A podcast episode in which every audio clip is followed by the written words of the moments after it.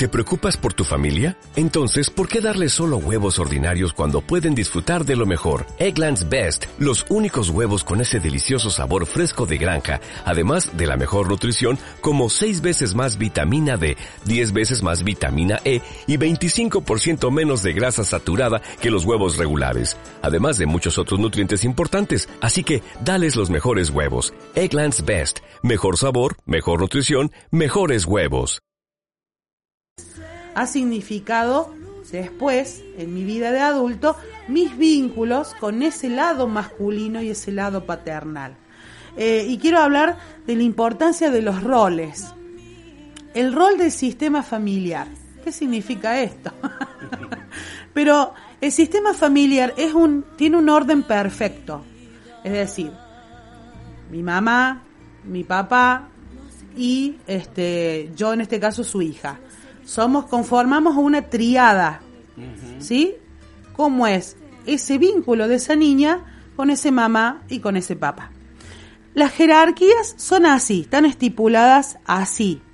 Entonces, en el momento en el que analizamos el árbol genealógico, observamos disfuncionalidades de los roles. ¿Qué significa esto? que a veces, cuando papá tiene que trabajar mucho, Ponele que mi papá fuera camionero y tuviera que irse permanentemente de la casa para ir a trabajar y volviera solo los fines de semana. Esa niña que va a crecer con solamente esa mamá va a notar esa ausencia, esa ausencia de papá. Y no la va a entender en el momento que es porque papá está justificado porque va a trabajar. Pero mamá inconscientemente va a robar el rol de papá y va a funcionar en ambos roles.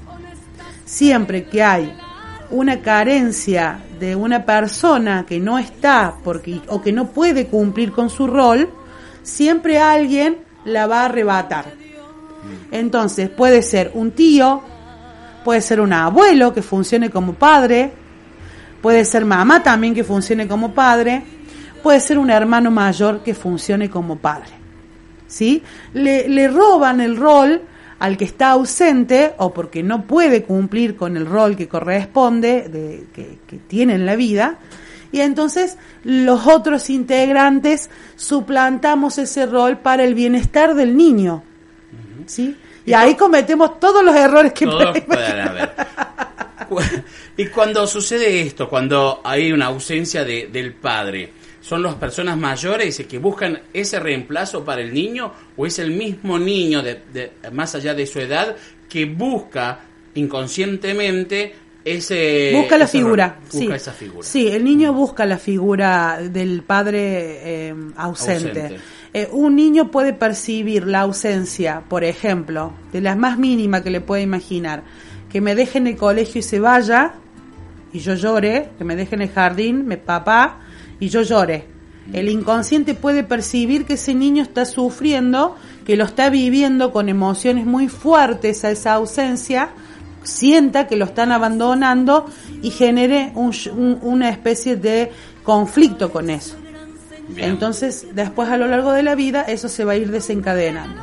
Ahora, un padre puede ser un ausente real, es decir, mi papá nos abandonó y se fue y no volvió nunca más no perdí contacto, o que directamente desde la panza ya mi papá haya decidido abandonarme y dejar esa mamá sola embarazada. O, por ejemplo, que mi papá se haya ido a trabajar y no volviera por varios, varios días. Entonces el inconsciente va a tomar que el papá está ausente, porque a veces, por más que el papá esté en la casa, no está. ¿Por qué no está? Porque no está conectado con el niño, no está conectado con jugar, no está conectado con compartir, está conectado con los problemas, está conectado con el trabajo, muchas horas, tengo que hacer plata por el futuro de mis hijos, para darle, a veces para darle todo lo que a mí no me dieron. Entonces se olvidan que lo más importante es el vínculo. Y que ese vínculo, esa fortaleza del vínculo, no de la sobreprotección, sino de un vínculo sano, no el extremo, sino un vínculo sano, poniendo, sabiendo que como papá tengo que poner límites, sabiendo que como papá llevo la autoridad sabiendo que mi si yo si yo te- tengo un padre ausente, ¿qué conflictos voy a desarrollar en la adultez? Seguramente no voy a tener límites. O sea que voy a ser un, un niño o una niña sin límites. Porque no tuve papá, papá es el que marca los límites. Conflictos con la autoridad, es decir, que en todo trabajo es muy posible que me lleve mal con mi jefe. Porque seguramente tengo algún conflicto no resuelto desde la niñez con mi papá. O sea, son de los dos más eh, llamativos conflictos que puedo desarrollar en la adultez con los trabajos y con la falta de límites. O que termine siempre preso, por ejemplo. Termino siempre preso porque busco autoridad. Entonces, ¿quién busco? Inconscientemente el simbolismo que usa el cerebro. Papá. Recordando que todas las cosas, comportamientos y todas las enfermedades, según el hemisferio del cuerpo, me va a decir dónde, con quién tendría que sanar. Si con papá o con mamá. Ahora estamos hablando de papá. Yo Sí. le estoy contando a ustedes todo lo que impacta en el hemisferio derecho. El hemisferio derecho es la simbología que usa el cerebro, es para papá, para ese papá que está este, simbolizado de ese hemisferio. Dice así, cuando hay, ma- cuando hay padre y o madre ausentes, ya sea físicamente o afectivamente, son dos cosas eh, diferentes. Otra persona del clan ocupa esos lugares, ya que se trata de privilegiar el bienestar del niño. Si un abuelo o hermano comienza a ocupar un rol, es porque el portador del rol no lo está haciendo. Y algo muy importante que quiero decir, este, mi querido Marcos, con respecto a este ejemplo que dábamos recién, es que, ¿qué le pasaría a esa persona que ocupa un rol que no le corresponde? Que después no lo va a poder desarrollar bien con quien debe desarrollarlo. Entonces yo estoy robando un rol que no me pertenece. Así yo tenga un papá ausente que seguramente tendré que sanar las emociones que he sentido con esa ausencia. Tendré que buscar alternativas o esta terapia o la psicóloga o algo que me ayude a sanar con ese papá. Tratar de entender o tratar de decir, de, de hacer un perdón para poder seguir con mi vida ya desde mí, desde mi percepción, desde lo que a mí me pasa y no desde la programación de todo lo que me pasó en la niñez. Entonces, es importante eh, sanar y no robar roles. Yo soy tía, no soy la mamá, no soy la abuela del niño la niña, o sea, soy la tía y como tía tengo ese rol. No puedo usurpar o robar roles porque le quito autoridad. Le quito autoridad a ese progenitor. Y así haya sido lo que haya sido, es lo que pudo dar. Incluso lo que pudo dar es lo mejor que pudo haberle pasado al niño para su evolución. Y eso hay que agradecerlo constantemente. Permanentemente es lo que nos pudieron dar, es incluso lo que le dieron a esa persona. Hay, por ejemplo, eh, uno de los ejemplos que le puedo dar de, de una de las historias que, que he podido analizar es que, bueno, eh, una señora llega a hacer la terapia y me dice que tiene conflictos con el dinero. Que no, que no llega a fin de mes, que no, que el dinero no alcanza, que permanentemente era algo, siempre había un conflicto con el dinero. Entonces, bueno, buscando en el árbol, buscando primero su relación con sus padres, se da con que su papá siempre que venía les decía que tenía que ir a trabajar para ganarse el pan. Nunca le daba dinero. Siempre les decía que tenían que no, no tenían que estudiar sino trabajar, que era lo único que les iba eh, que lo único que los iba a salvar era trabajar. O sea, ya ahí si mi padre me, me genera una creencia limitante con algo que es el dinero, que encima es algo que papá siempre nos daba dinero, Sí. o no nos daba, o depende de lo que nos decía del dinero. Si usted le da dinero a un niño y le pega en la mano, el inconsciente ¿qué va a tomar? Que el dinero es sucio. Entonces no va, no va, siempre va a querer soltar el dinero, le va a faltar. Entonces no le peguen la mano a su hijo generándole una creencia que no es cierta. El dinero es dinero, la plata es plata, incluso muchas veces hemos tenido plata y no nos hemos lavado las manos, que no es el ejemplo, pero no nos ha pasado nada. Eh, lo que quiero intentar decir es que es una creencia y que no es un dinero sucio. Hay que tener cuidado con los mensajes y creencias que le transmitimos a nuestros hijos. Eh, las ausencias de papá, por cualquier sea el motivo, ¿influye lo mismo para el niño varón que para la, niña? Porque por ahí uno habla de que por ahí la, la mujer es más con el padre que el varón, el varón es más con la madre, en esto de la ley de Edipo, ¿no? En este caso la ausencia de papá, el rol, ese que está faltando, ¿juega igual, influye igual para el, valor, para el varón, para, para la mujer? Mire, en la biodescodificación el orden de los niños es de un progenitor y de otro. Mm. Por ejemplo, el primer hijo es de papá. ¿Por qué?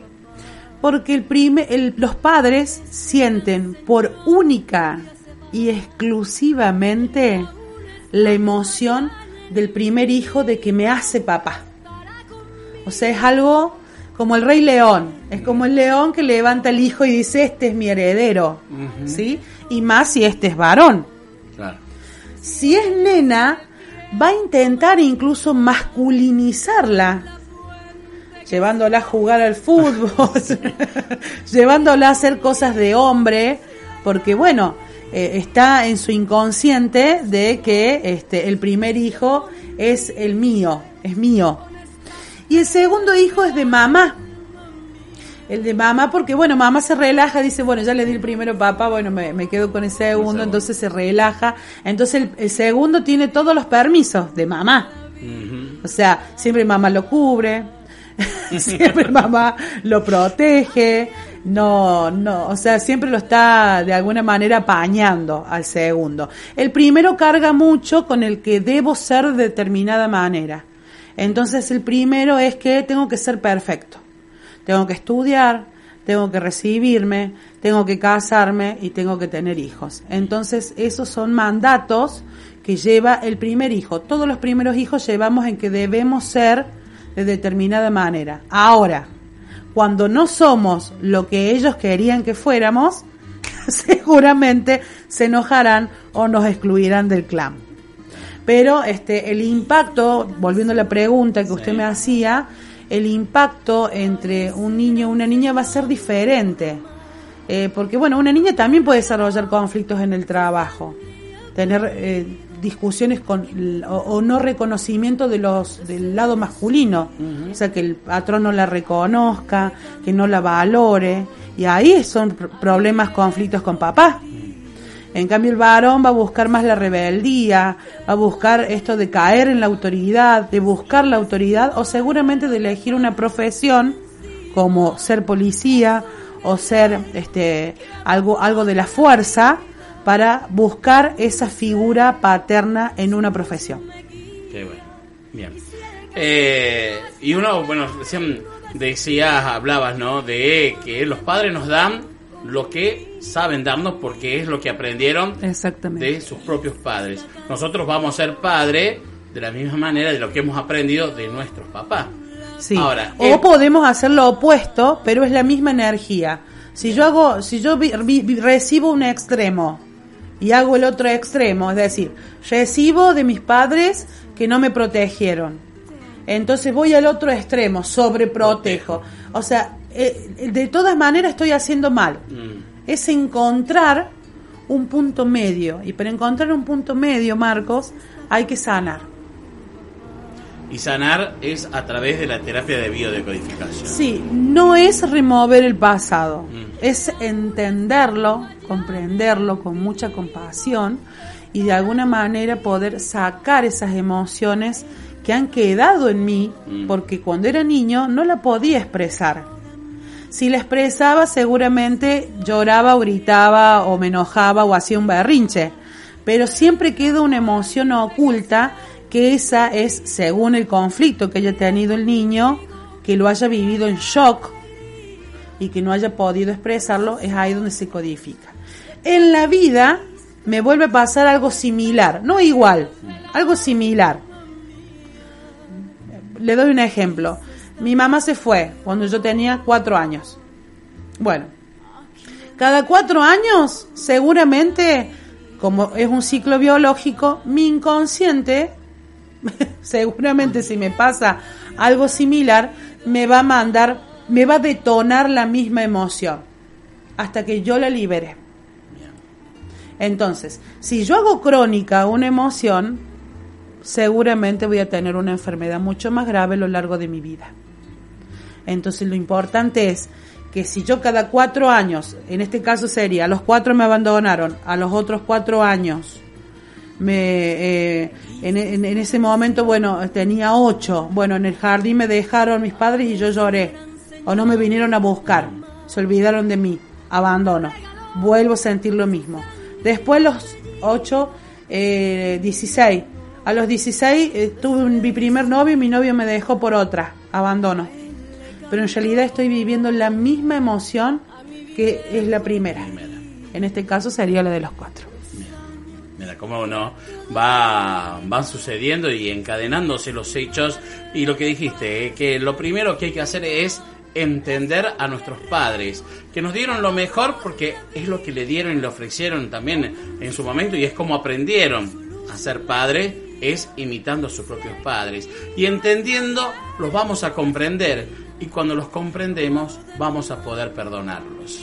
Exactamente, siempre existen las herramientas para poder sanar con ellos, entendiendo siempre esto, ¿no? Por más fuerte que pueda llegar a ser, eh, porque hay muchas personas que a lo mejor no se conectan con esto, o si se conectan, eh, es para que comprendan que esos padres también fueron niños y que también conocer la historia de ellos es muy importante para el entendimiento. Y aquellos que, bueno, ya no tienen los papás, eh, aprovecho para el Día del Padre, que puedan hacer un, reconocimiento, recordar lo bueno, eh, recordar esos momentos en donde pudieron compartir con ellos y honrarlos, honrarlos porque no estuviéramos aquí hoy hablando si no estuviéramos a nuestros padres. Así que es muy importante que al margen de todos los eh, las faltas inconscientes, los errores, el no saber cómo hacerlo o el decidir hacer una cosa por otra, eh, no significa que este, tengamos que anularlos, sino más bien reconocerlos para poder nosotros en el despertar de nuestra evolución sanar con nuestras propias cosas con nuestras propias eh, eh, cosas que nos depara la vida y entender que existimos gracias a esos dos padres, sean buenos o sean malos. Gracias, Lisa. Hasta el próximo sábado. O hasta el próximo sábado y feliz Día del Padre para todos, que lo disfruten a su papá y que bueno, que aprovechen de absorber las cosas buenas de él y las creencias buenas y las cosas buenas que nos pueden enseñar. Así que un beso muy grande para toda la audiencia y para el Día del Padre. Bueno, mi papá que lo tengo lejos, espero que le mando un beso grande y un abrazo. Seguramente estaré con él videollamada, ¿no? Esa es la ventaja de la tecnología de hoy, ¿no? Totalmente, tecnología simboliza padre. Así que conectarse con la tecnología. Beso grande para todos. Chao, chao. Chao.